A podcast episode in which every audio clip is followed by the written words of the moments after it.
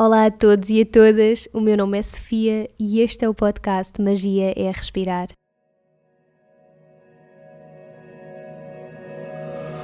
O Magia é Respirar é um podcast lunar, sai a cada lua nova, quarto crescente, lua cheia e quarto minguante, e a intenção acima de tudo é conectar e poder partilhar contigo histórias, truques, dicas, experiências e inspiração para que possas mergulhar nesse mundo que existe dentro de ti e reconheças a magia de que és feito.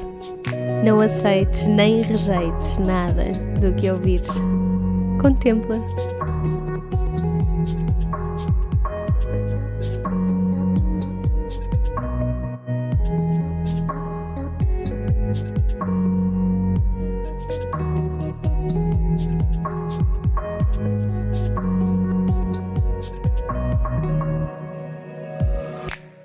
Sejam muito bem-vindos e bem-vindas ao episódio 50 do Magia é Respirar. Isto é o episódio 50. Uau, é real! Um, ok, não sei porque fiquei assim tão chocada. Eu já sabia. Se o anterior foi 49, este é o 50. Neste episódio, venho só eu conversar um bocadinho convosco e partilhar histórias. Eu Há umas semanas estava a fazer uma caixa aberta de perguntas e muitas pessoas me estavam a perguntar pela minha experiência de trabalho com a Emirates Airline e, e sobre os três anos que estive a viver no Dubai. E depois eu fiquei de vir aqui partilhar um bocadinho mais dessa experiência. Por isso, basicamente, é isso que, que, que eu hoje vou fazer. Eu, depois de ter estado a viajar sozinha, ganhei um bichinho enorme de viajar e de viver fora e e de explorar basicamente os cantos desta bolinha em que nós vivemos. Eu, na altura, estava a acabar o meu mestrado em Psicologia Clínica e eu acho que aquele momento em que nós terminamos a faculdade pode ser um momento extremamente sensível para muita gente. Para mim, pelo menos, foi, e sei que muitos amigos meus passam por isto.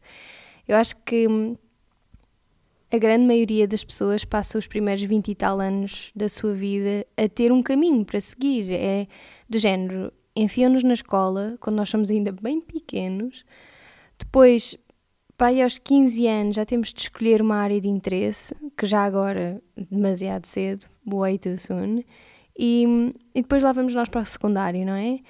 Depois saímos no secundário, no, do secundário e aqui em Portugal, pelo menos, eu vejo isto muito a acontecer, exageradamente até, que é nós saímos do secundário e somos também completamente puxados para entrar para a faculdade. Isto é tudo um caminho que pode ser feito de uma forma tão mais simples, hum, diria eu pelo menos, se não nos fosse tão imposta, sabes? Se não fosse, se não fosse uma coisa tão imposta, eu acho que seria uma coisa muito mais leve. O que é que acontece quando nós acabamos a faculdade? Isto é um bocado a lei do arranja-te agora. E eu tenho aqui dois lados, não é? Porque ainda bem que isto acontece, não é? Finalmente, há, há quase que até uma sensação de. E era isto que eu sentia, e agora? Tipo, o que é que se faz agora? Ninguém nos preparou para isto. A mim ninguém me disse, durante cinco anos de curso de psicologia, como é que eu fazia quando aquilo tudo acabasse.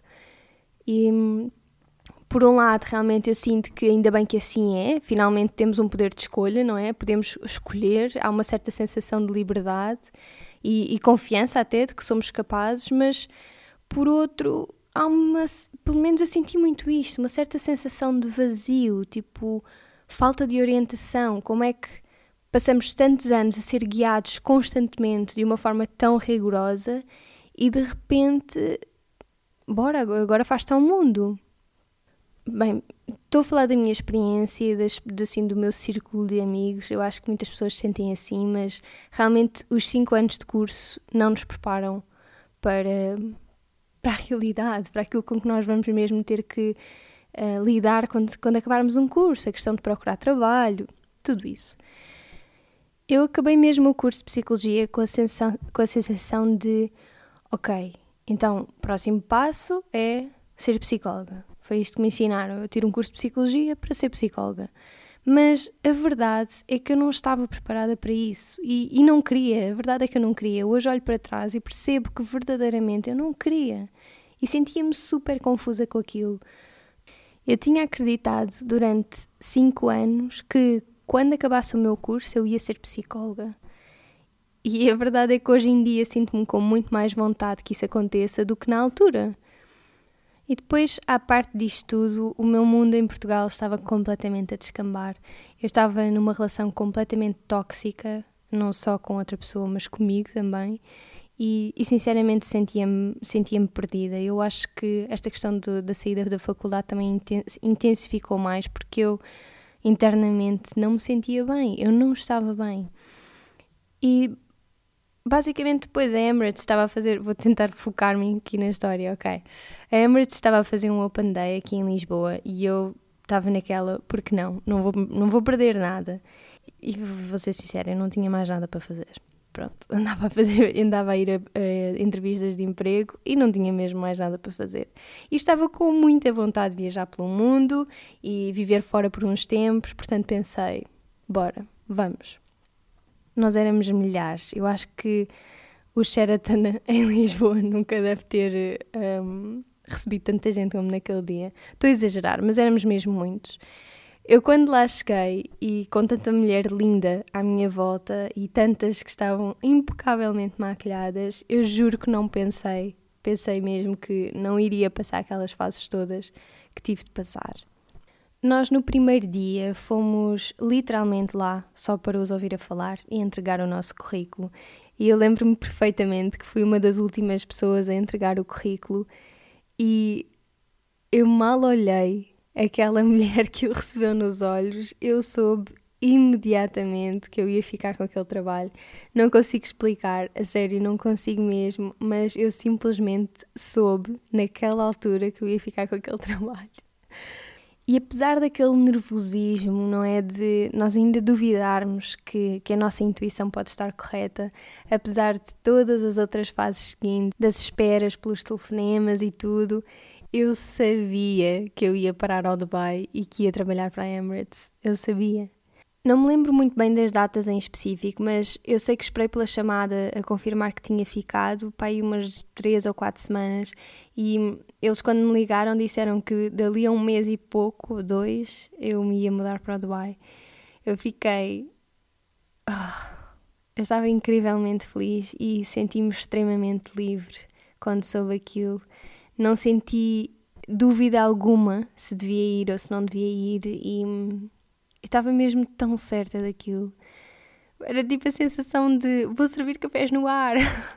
que sorte! Vou conhecer o mundo e servir cafés no ar. Claro que quando lá cheguei percebi que isso não era bem a verdade, mas, mas pronto.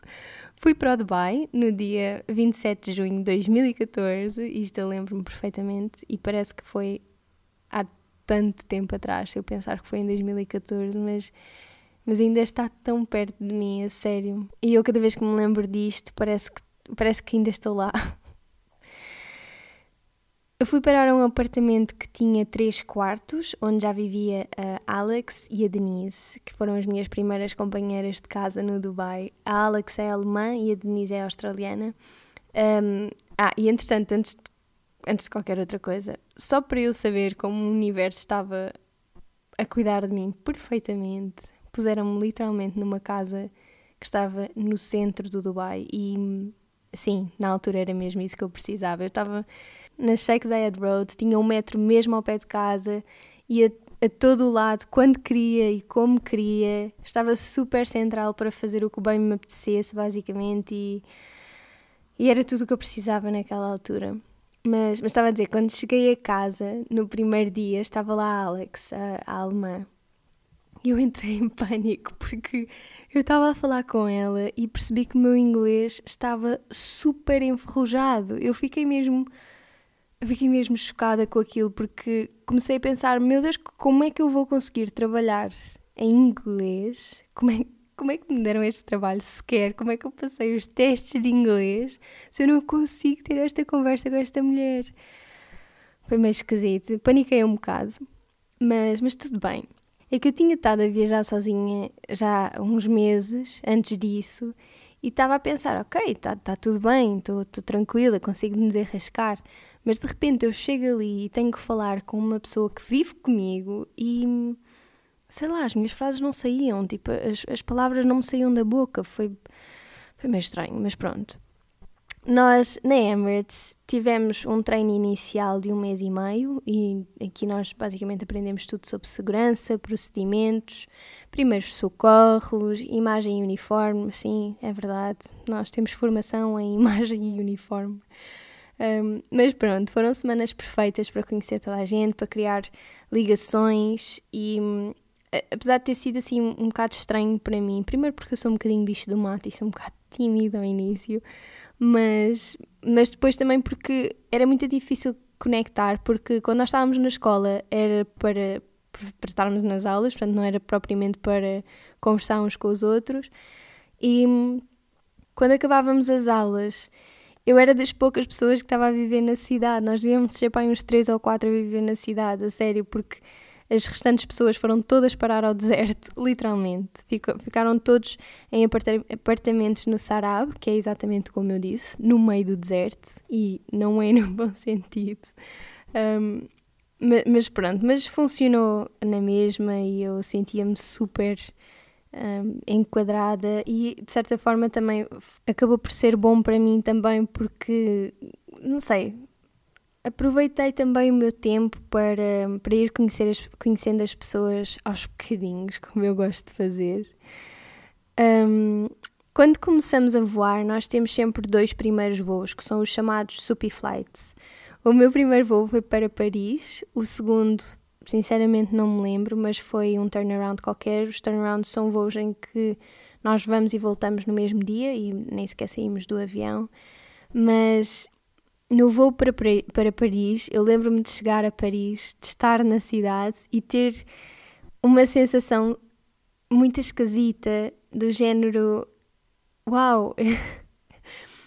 Quem voa sabe o que é que eu, que, que eu estou a dizer, que é aquela sensação de uau, eu, eu estava agora mesmo no Dubai há umas 7 horas atrás e agora estou aqui. Tipo, e é incrível, é uma sensação, é uma sensação muito bonita porque tudo me parecia um bocadinho sonho, não parecia real.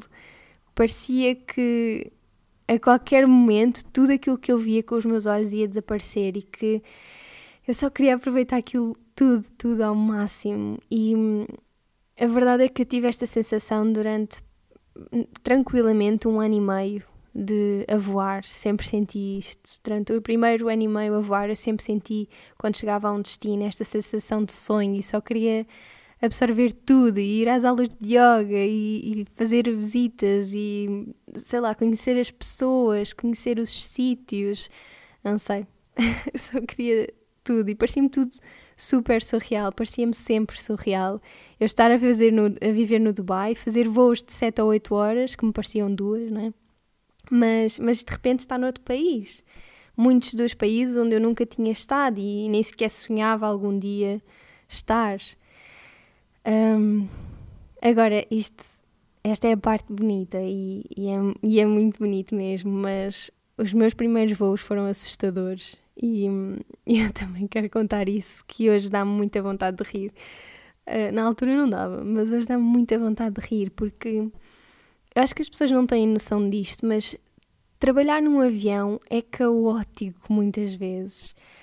Nós, na Emirates, pelo menos, começamos sempre em económica. Eu sei que na TAP, pelo menos, eles não fazem essa diferenciação. A, a tripulação trabalha em que cabine uh, calhar. Mas, mas nós, quando entrávamos, éramos treinados para trabalhar e para servir em económica e depois vamos, então, com os anos, uh, subindo tipo nos escalões. Tipo, ir para business, para primeira classe e para, para seniors. Mas pronto, nós começamos em económica e quando o voo tem mais do que metade de, da load, isso já significa pelo menos umas 150 pessoas para, para atendermos, pelo menos. Agora, a nossa querida Emirates gosta muito de zelar pela satisfação do cliente. Ponto. Tipo, só pela satisfação do cliente. E isto é muito verdade e não me estou aqui a queixar. A verdade é mesmo que a Emirates tem falha aqui um bocadinho na humanização um, das pessoas que trabalham para, para a companhia. Então, os assistentes de bordo têm literalmente de fazer as maiores acrobacias para satisfazer quem está a bordo. Eu juro que me chegaram a pedir um bife bem passado em, em económica. Como assim um bife bem passado? Eu não estou na Gali a cozinhar o teu almoço, não é? Tipo, a Gali, a Gali é a cozinha, que, que não é bem uma cozinha, não é? Mas é aquela parte que parece a cozinha do avião. A única coisa que esta cozinha, entre aspas, pode fazer é aquecer a comida que já foi preparada previamente pelo catering, manter as coisas frescas nos frigoríficos e armazenar tudo aquilo que nós podemos precisar. Mas, mas pronto, isto nem sequer é mau, isto é só engraçado e e também é compreensível de certa forma, porque quem não trabalha para uma companhia aérea não, não vai saber propriamente estas coisas. Eu acho que nós nem pensamos propriamente nisto, não é? Mas, mas pronto, tem só piada. Eu acho que nunca pediria, pediria num avião que me, sei lá, para me passarem bem um bife. Bem. Ai, eu não pediria um bife de todo, não é? Mas pronto, continuando. Um... Ai, ok. Estou-me a lembrar do bife e do senhor a pedir-me um bife. Preciso de um segundo. Eu juro que há histórias que só estando lá, eu acredito não tenha assim tanta piada para quem não estava lá. Continuando. Um, eu quando comecei a voar tive, tive muito poucos voos daqueles que, que falei há pouco, aqueles dos turnarounds, em que vamos e voltamos no mesmo dia. Mas quando tinha, esses voos assustavam-me imenso. Primeiro porque eram voos que, no meu caso e ao início, estavam sempre cheios, porque eu, eu, comecei a trabalhar no verão, portanto, acho que pode ter a ver um bocadinho com isso. Mas nós não parávamos nem por um segundo e tínhamos de dar resposta constante a passageiros super, super exigentes. Haviam coisas que chocavam muito, muito comigo, mas, mas ia dizer, muitos deles não sabiam usar as casas de banho que nós usamos e que estão nos aviões. E então o que é que acontecia? Punham os pés em cima dos tampos da, da sanita, sabes? Para, para as usarem como usam aquelas que estão no chão. E depois, pronto, muitas vezes falavam, falhavam o alvo e. Ok, eu sou super visual, já estou a recordar tudo e também não, não é suposto deixar imagens para que seja tão visual quanto eu. Mas depois, sempre que precisavam de me chamar, sempre que precisavam de, de alguma coisa, tocavam-me onde não é suposto quando nós queremos chamar alguém. E sei lá, é só assustador às vezes nós termos um uniforme e estarmos a representar uma companhia que é tão estrita com a imagem e ao mesmo tempo tentar manter a tua integridade. Eu acho que aos bocadinhos até fui conseguindo arranjar forma de lidar com o ser humano quando se sente preso em algum sítio, como é o caso de quando entramos no avião, é que parece que de repente fica tudo meio maluco, independentemente da cultura, do, do lugar de origem, parece que perdemos todos um bocadinho a cabeça. Isto é verdade. Menos nós, não é? Assistentes de bordo e pilotos e copilotos que nos habituamos a fazer daquele espaço a nossa segunda casa. Então às vezes parece um bocadinho, parece que estamos em diferentes sítios. É esquisito. Um, bem, quando estamos a trabalhar, pelo menos, porque eu quando vou agora sempre sem estar a trabalhar, eu sinto mesmo que qualquer outra pessoa e vem um bocadinho de turbulência, eu começo a ficar um bocado desconfortável. Mas, mas pronto, mas eu sei que está tudo tranquilo. Mais provável nós termos acidentes de carro do que de avião. Isto era o que eu dizia a mim própria. Ok, e digo quando fico com medo. Um, mas agora vou estar assim a partilhar histórias dos voos. Eu tenho aqui vários pontos para falar convosco, coisas para contar, porque senão vou dispersar imenso. Mas para partilhar histórias dos voos e, e também para perceberem um bocadinho a forma como muitas vezes os assistentes de bordo são tratados, eu vou só deixar uma indicação que é. Fico tão contente por ter esta plataforma para falar sobre isto e por ter visto o vosso interesse. Ok, é o seguinte: quando há atrasos nos voos, vamos entender uma coisa: a culpa não é dos assistentes de bordo, é que nem perto nem de perto, quero dizer. E a verdade é que quem está a trabalhar a bordo quer tanto chegar a casa, quer tanto chegar ao destino, como os passageiros, principalmente se forem voos noturnos. Não puxem pelos assistentes de bordo. Trabalhar à noite não é fácil mesmo para ninguém, muito menos quando o papel de um assistente de bordo não é servir refeições, é abrir as saídas de emergência caso seja preciso, é fazer CPR, é mobilizar alguém que esteja a pôr em causa a segurança de todas as outras pessoas que estão a bordo ou o voo em si. Um, e, e é estar em plena alerta e disponível para proteger e garantir que está tudo bem na cabine. E posto isto também é termos noção de não estarmos a pedir coisas parvas no avião, a sério. Precisam de água, perfeito momento. Se, se o cinto de segurança estiver desligado, bora tomar esse momento para nos levantarmos do, do lugar e ir pedir. A call bell é suposto e origin, originalmente era para ser usada em casos de emergência, não de serviço. Um, apesar de ser para isso que é usada maioritariamente. Mas é que, é que assim, ficar sentado um voo inteiro, isto não é bom para ninguém. Não é mesmo, só nos fazem mal, na verdade, porque, bem, entrar aqui por coisas, mas uh, claro que nós devemos nos manter hidratados, mas também devemos manter alguma mobilidade no corpo. Porque por isso é que às vezes chegamos a casa e saímos dos voos com pés inchado e coisas do género. É bom mexer de vez em quando. Agora, não se decidam a, a, levantar quando vem, quando vem a tripulação na cabine com, com os trolleys de, das refeições e assim, e os obrigam a andar para trás e para a frente só porque se lembraram do nada que têm de esticar as pernas a meio do serviço, está bem? Isto era uma coisa que acontecia tanto nos voos para Lisboa. Meu Deus, a sério, não estou mesmo a exagerar, eu observava isto muito mais a acontecer nos voos para Lisboa. E é assim, nós nós portugueses que estávamos a trabalhar para a Emirates, nós voar para Lisboa era assim tipo um presente de Natal. Toda a gente queria ter um voo aqui para casa, só um, mesmo quem não fosse Lisboa, só queria tipo um voo para vir ao uh, nosso querido Portugalinho. E, e nós, no fundo, sabemos que são voos absolutamente infernais. E ainda assim nós queríamos, porque Compensa sempre, malta, compensa sempre. Mas lembro-me num dos voos, eu estava a voltar de Lisboa e o avião tinha-se atrasado a sair do Dubai. Então, como é óbvio, não é? Nós depois acabámos por também nos atrasar a sair daqui de Lisboa. Eu tinha um senhor, bem, ele chegou, ele chegou logo a matar ao voo. Ele estava extremamente irritado com, com o atraso, um, e estava de férias, não ia trabalhar, não tinha reuniões, não tinha nada. Ele estava só de férias, até vinha com um chapéu na cabeça, lembro-me perfeitamente, ainda consigo ver a cara do homem. Meu Deus. Ele estava super chateado e, e entrou a matar, olhou para mim e pensou: hum, é mesmo para aqui que eu vou disparar a minha profunda desgraça. Perguntou-me porque é que nós estávamos tão atrasados, já a gritar, não é? E eu, assim, trabalhar, tentar trabalhar a minha paciência. Eu juro que trabalhei mesmo muito a minha paciência na Emirates. Sério, eu sou, pouco, eu sou muito pouco paciente. Estou mesmo a falar a sério. Mas eu expliquei-lhe, expliquei-lhe, pedi-lhe desculpa por, por uma coisa que nem sequer era culpa minha, na verdade. Eu também queria, aliás, eu na verdade não queria sair de lá, é verdade. Ele se calhar viu o meu ar de eu não me quero ir embora, mas, mas pronto. Mas pronto, veio até mim, começou a gritar, mal eu lhe expliquei continuou a gritar ainda mais, tipo, levantou uma voz, aproximou-se de mim, eu juro, eu acho, que, eu acho que ele me ia bater, eu acho que aquele homem me podia bater. Do nada, do nada não, era o meu anjinho da guarda. Levantou-se outro senhor do, sei lá, do, lado, do lado de longe mesmo, não era tripulação de bordo, não era nada, era um, um passageiro.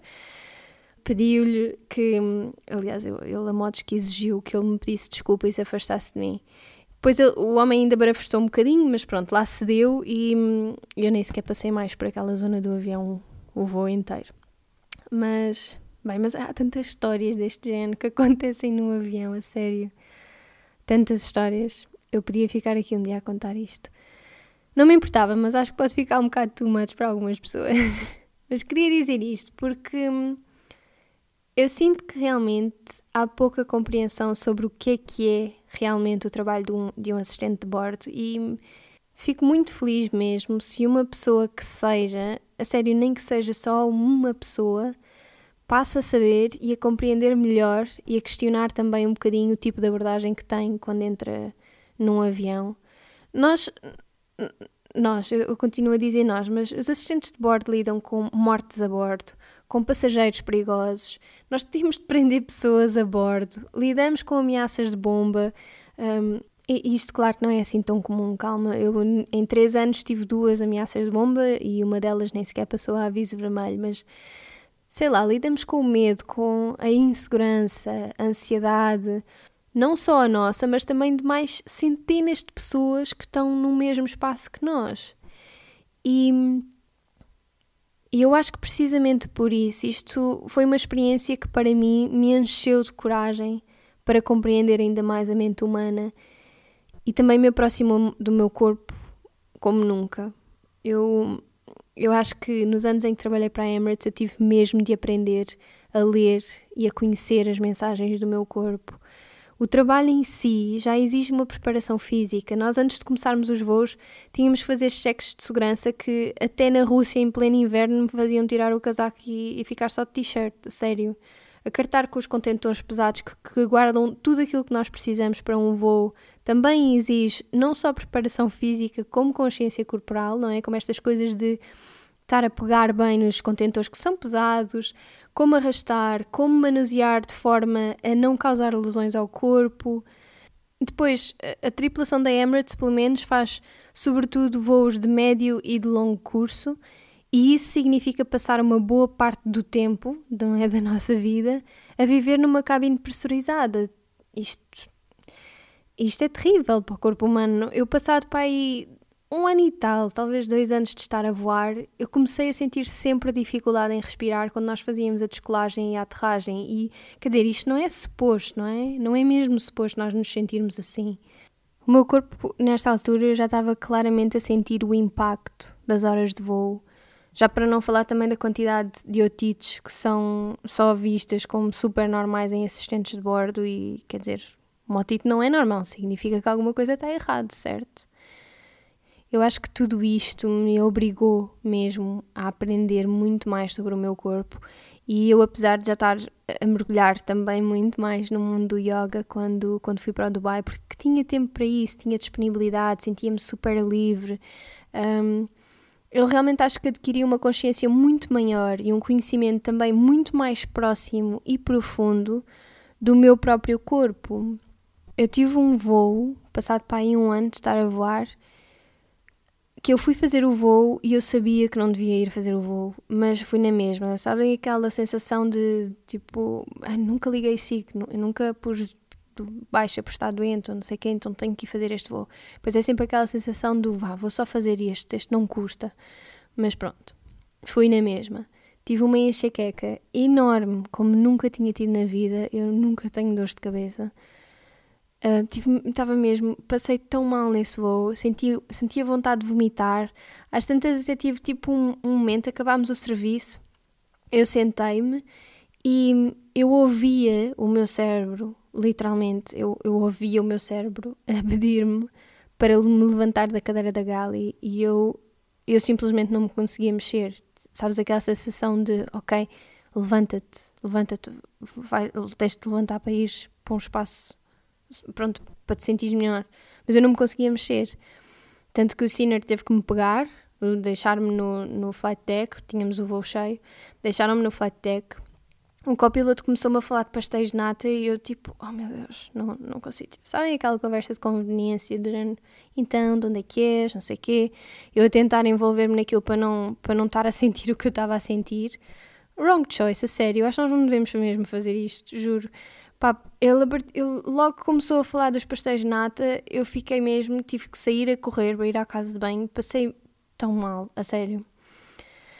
A partir desse momento, nós depois, quando, quando nos sentimos assim, temos que, temos que fazer deadheading, que é tipo, pronto, estás no voo, mas não estás a trabalhar. E até me lembro da, da senior me estar a insistir comigo para eu dizer que estava a fazer deadheading. Tipo, nós temos que decidir, é quase do género hora do óbito, sabem? Teve a insistir imenso comigo para pôr lá no tablet. Eu, tipo, como é que eu posso sequer tomar uma decisão, sabem? Tipo, nem era uma questão. Ela, quando começou a insistir, eu só lhe disse: Mas claro que eu estou deadheading, estás louca, amiga. Poça, deixa-me estar calado, não consigo falar. Mas pronto, eu a partir desse voo fiz um pacto comigo mesma que eu nunca mais ignoraria as mensagens que o meu corpo me envia a sério e e quem me estiver a ouvir, pff, bora não fazer isso, bora fazer um pacto uns com os outros, que vamos sempre ouvir o nosso corpo, a sério. Parece que há sempre aquela sensação de não, vá lá, vai, eu consigo fazer só mais este, só mais isto, só mais aquilo, consigo fazer só mais este, este voo, ou consigo só mais ir este dia de trabalho. Não precisam de ser voos.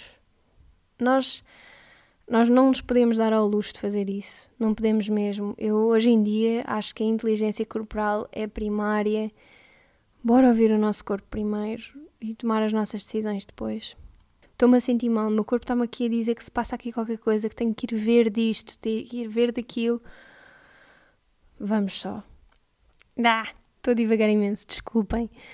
Mas eu fico super entusiasmada e eu, cada vez que me lembro deste tempo, tenho assim uma sensação de nostalgia muito grande. Eu sinto que tudo em mim mudou nestes três anos que tive no Dubai, ou que tive o Dubai como sítio para dormir e o mundo como casa. Eu acho que o Dubai não era bem a minha casa, o mundo era mesmo a minha casa. E sinto que aprendi tanto, tanto, tanto, tanto, não só sobre, sobre o mundo, não é? Mas também sobre mim. E sinto que foram três anos que, que, que, acabaram por me aproximar muito de mim mesma e eu sinto imensa saudade disso uh, e uma nostalgia era o que eu estava a dizer por estes anos, pela sensação de plenitude que está muito associada a eles. Eu conheci o amor da minha vida, uh, pela primeira vez eu soube o que, é que era estar numa relação sabendo quem é que eu sou, sem, sem me estar a perder nela, porque havia sempre um espaço, não é? Havia sempre a disponibilidade e a, a, abertura e a liberdade para conhecer mais de mim, para, para conhecer pessoas para me ensinarem, sítios para sentir. Eu sentia-me verdadeiramente viva, verdadeiramente livre pela primeira vez na vida. Tive de fazer uma pausa porque me emocionei. Eu, eu sinto que o meu lugar ainda não é em Portugal. Cada vez que que recordo estes, estes anos, eu tenho essa sensação e estar aqui agora a partilhar isto convosco volta-me a trazer essa sensação. E hum, aqui até em modos de partilha, sem qualquer pensamento prévio sobre isto mesmo, eu, eu acho que ainda hei de voltar a viver fora, não sei porquê. Eu amo Portugal, amo ainda mais com todo o meu coração as pessoas que me fazem voltar aqui, mas não sei porquê, não sinto que seja a minha casa para, já, pelo menos. Bem, não sei, isto saiu-me completamente sem, sem pensar. Não sei. Eu tenho sede pelo mundo, tenho mesmo, e acho que é isso que me traz esta sensação de querer explorar sem parar. Não sei, eu desejo muito poder tocar com os meus pés descalços solos diferentes, conhecer ainda mais culturas, mais povos, mais línguas, eu acho que é essencialmente isso que eu trago de toda a experiência com a Emirates, uma sede enorme em conhecer, porque durante três anos fui capaz de colaborar e trabalhar todos os dias com pessoas diferentes, completamente diferentes de mim, conhecer as suas histórias e no dia a seguir já não as ver mais. Isto. Isto conectou-me muito com a constante transformação da vida. Tipo, tu num dia voas com nove pessoas, com nove nacionalidades e no outro dia vou com outras 10, conectamos e desconectamos, conhecemos superficialmente, mas também criamos sempre espaço, ou eu pelo menos criei sempre aquele espaço para uma partilha muito mais profunda. Aquelas que depois ficam apenas no coração, mas oh, oh meu Deus, é tão bom. Eu pelo menos sinto que é, é tão bom partilhar a vida com pessoas que nós não voltamos também a ver. A sério, sinto-me sinto-me rica de todas as pessoas que conheci e já não estão na minha vida. E sinto-me ainda mais rica de todas as que conheci e ainda cá estão a abraçar-me todos os dias. Eu aconselho mesmo o mundo a viajar, mais do que a conhecer sítios, a conhecer pessoas, a conhecer culturas, histórias, experiências, a ir àqueles sítios que nós vamos, quer tenhamos um telefone para mostrar que fomos, quer não. A irmos a sítios que não são só sítios, sabes? São, são sensações únicas. Eu, quando fui para o Dubai, fui sem dúvida numa fuga. Eu não aguentava mais Portugal e a pessoa que me tinha tornado aqui. É tão difícil nós estimularmos uma mudança quando quem nos vê não muda ao mesmo ritmo. E eu precisava de uma página completamente em branco e foi isso que procurei. E eu já disse isto, mas, mas é verdade, eu não aconselho ninguém a fugir dos seus problemas. Eles normalmente têm tendência a vir atrás de nós e a morder-nos no rabo. Mas eu, quando fui, fui mesmo com um bloco de notas novo. Não sei explicar como é que isto se faz, não sei se eu conseguiria fazer de novo, mas eu fui completamente em branco, completamente disponível para me despir e despedir da pessoa que, que eu julgava ser. E isto foi tão real que coisas incríveis começaram a acontecer e eu ainda hoje não sei explicar muitas delas e sinceramente não desejo. Eu gosto de as recordar sem precisar propriamente de uma explicação para elas. Houve um momento e uns bons meses em que eu passei o tempo todo extremamente preocupada porque a nossa cadelinha cá em Portugal já não estava bem e quem tem cães desde cedo sabe bem ao que é que eu me refiro e, e ao sofrimento porque nós passamos quando, quando vemos estas nossas companhias a partir. No dia em que eu soube que ela tinha falecido, ou no dia, se calhar foi no dia depois, uns dias talvez, não lembro se foi mesmo no dia, mas não, eu tive aqui um stand-by perto disso, que é, que é tipo. Eu basicamente estava no meu mês de reserva, ou seja, não tinha voos atribuídos durante o mês todo e podia ser chamada a qualquer altura. E quando me puseram em stand-by em casa, eu fiquei completamente de rastos, porque a única, eu estava para aí há quatro dias sem voar e a última coisa que me apetecia naquele dia era voar para onde quer que fosse. Ainda por cima deram-me um stand-by que começava, eu acho que era tipo das duas às cinco da manhã ou da uma às cinco, não sei, qualquer coisa assim do género. E nessa noite tive de descansar por volta das oito da noite para estar alerta caso fosse chamada e peguei numa fotografia da nossa cadelinha antes de, de adormecer e e estava a olhar para a fotografia e estava quase que a comunicar, a conversar um bocadinho com ela. Disse que, que a sentia comigo, que, que sei, que compreendo porque é que partiu e que me acordasse só se fosse para ir para Lisboa abraçar os meus pais e despedir-me dela e sentir-me presente na sua partida. Eu tenho muito poucos problemas em dormir, portanto, adormeci e acordei para aí às 4 da manhã com uma chamada a pedir-me para preparar o briefing para Lisboa às 5h20 da manhã. E eu, eu chorei com a senhora ao telefone. Ela devia estar tipo, mas o que é que se passa? Eu só dizia: tenha certeza, tenha certeza, por favor, certifica. Eu vou para Lisboa, 191, tenha certeza, tenha certeza, por favor, confirme. Eu não estava mesmo a acreditar que aquilo estava a acontecer e acho que quando desliguei o telefone passei uns bons 30 minutos a chorar e a agradecer à vida por, por me levar ao colo, por mais uma aprendizagem e mais uma mensagem de disto de continua a fazer o que estás a fazer, continua a ouvir-te. E, e, assim uma sensação de união tão profunda, a sério. E pronto, basicamente fui para Lisboa, vi e abracei a minha família e ainda hoje não sei explicar como é que isto aconteceu, porque, quer dizer, um voo para Lisboa vou para Lisboa. Malta, foi o que eu disse há pouco. Isto era literalmente a última coisa que podia acontecer. Aquele horário do stand-by que me deram é o horário de 500 mil voos. Eu podia literalmente ir parar a qualquer lado com aquele stand-by e, e pronto, toda a gente quer voos para Lisboa. Não sei quem é que, quem, não sei quem é que falhou aquele voo, sinceramente, para eu, para eu ter ido. Não sei mesmo. Agora lembrei-me só de mais uma. Eu, antes de me vir embora, aconteceu outra situação que, que me fez mesmo render completamente à minha intuição e aos sinais nós vamos subtilmente recebendo, e é incrível. É mesmo incrível. Eu já tinha feito o despedimento à companhia e, e estava para aí no meu último mês a voar.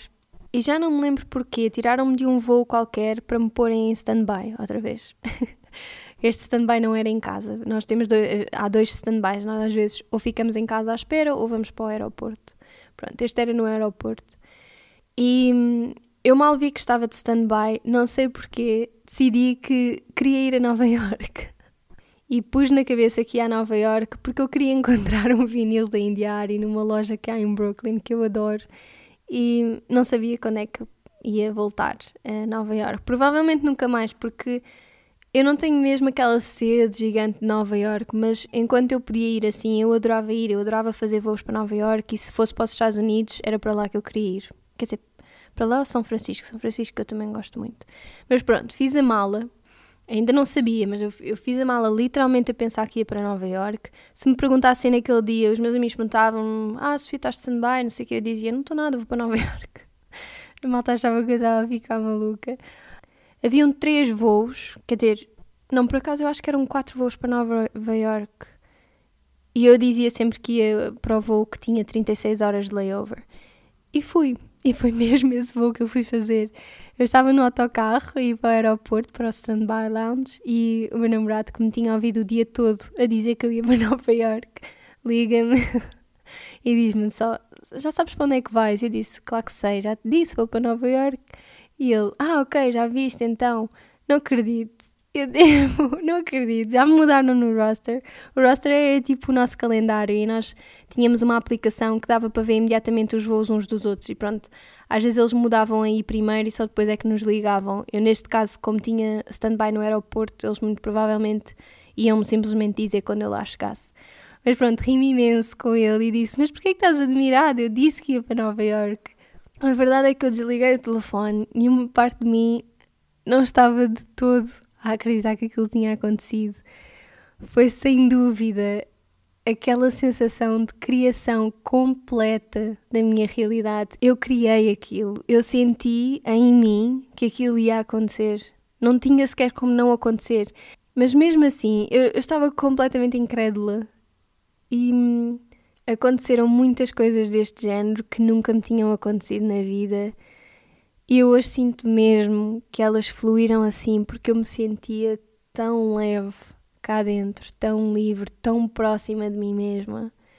Eu podia literalmente escrever um livro com a quantidade de coisas que tenho cá dentro, toda a experiência com a Emirates e destes anos incríveis a viver no Dubai. Eu.